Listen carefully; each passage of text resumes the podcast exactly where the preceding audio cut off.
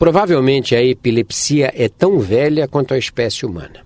Muitas personalidades que se destacaram na história da humanidade foram portadoras de epilepsia, doença tão cercada de preconceitos. Os sintomas se manifestam quando por algum motivo ocorrem alterações no cérebro e um grupamento de células se comporta de maneira hiperexcitável, células que se excitam em excesso. Crises epiléticas assustam quem está por perto. Sem consciência do que está acontecendo, a pessoa cai, os membros ficam rígidos e ela começa a debater-se com movimentos rítmicos, já que os músculos se contraem e relaxam repetidas vezes, pois o comando central do cérebro está desorganizado. Na grande maioria dos casos, a crise desaparece espontaneamente. A pessoa retoma a consciência, meio atordoada, e vai aos poucos voltando ao normal.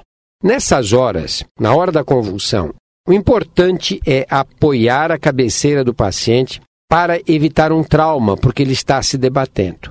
Virar seu rosto de lado para eliminar o acúmulo de saliva e para impedir que ele se asfixie com a própria saliva ou com o vômito, até esperar que a crise passe.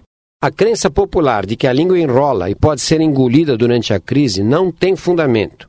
É impossível engolir a língua um músculo que também se contrai durante a crise. Ela pode ficar enrolada, mas nunca será engolida. O máximo que pode acontecer é o paciente mordê-la e feri-la, mas ela cicatrizará sem problemas depois. A literatura médica registra muitos casos de dentes arrancados durante a manobra de colocar uma colher na boca do paciente. E o pior, que na tentativa de segurar a língua, dedos já foram arrancados até por causa da contratura muscular generalizada.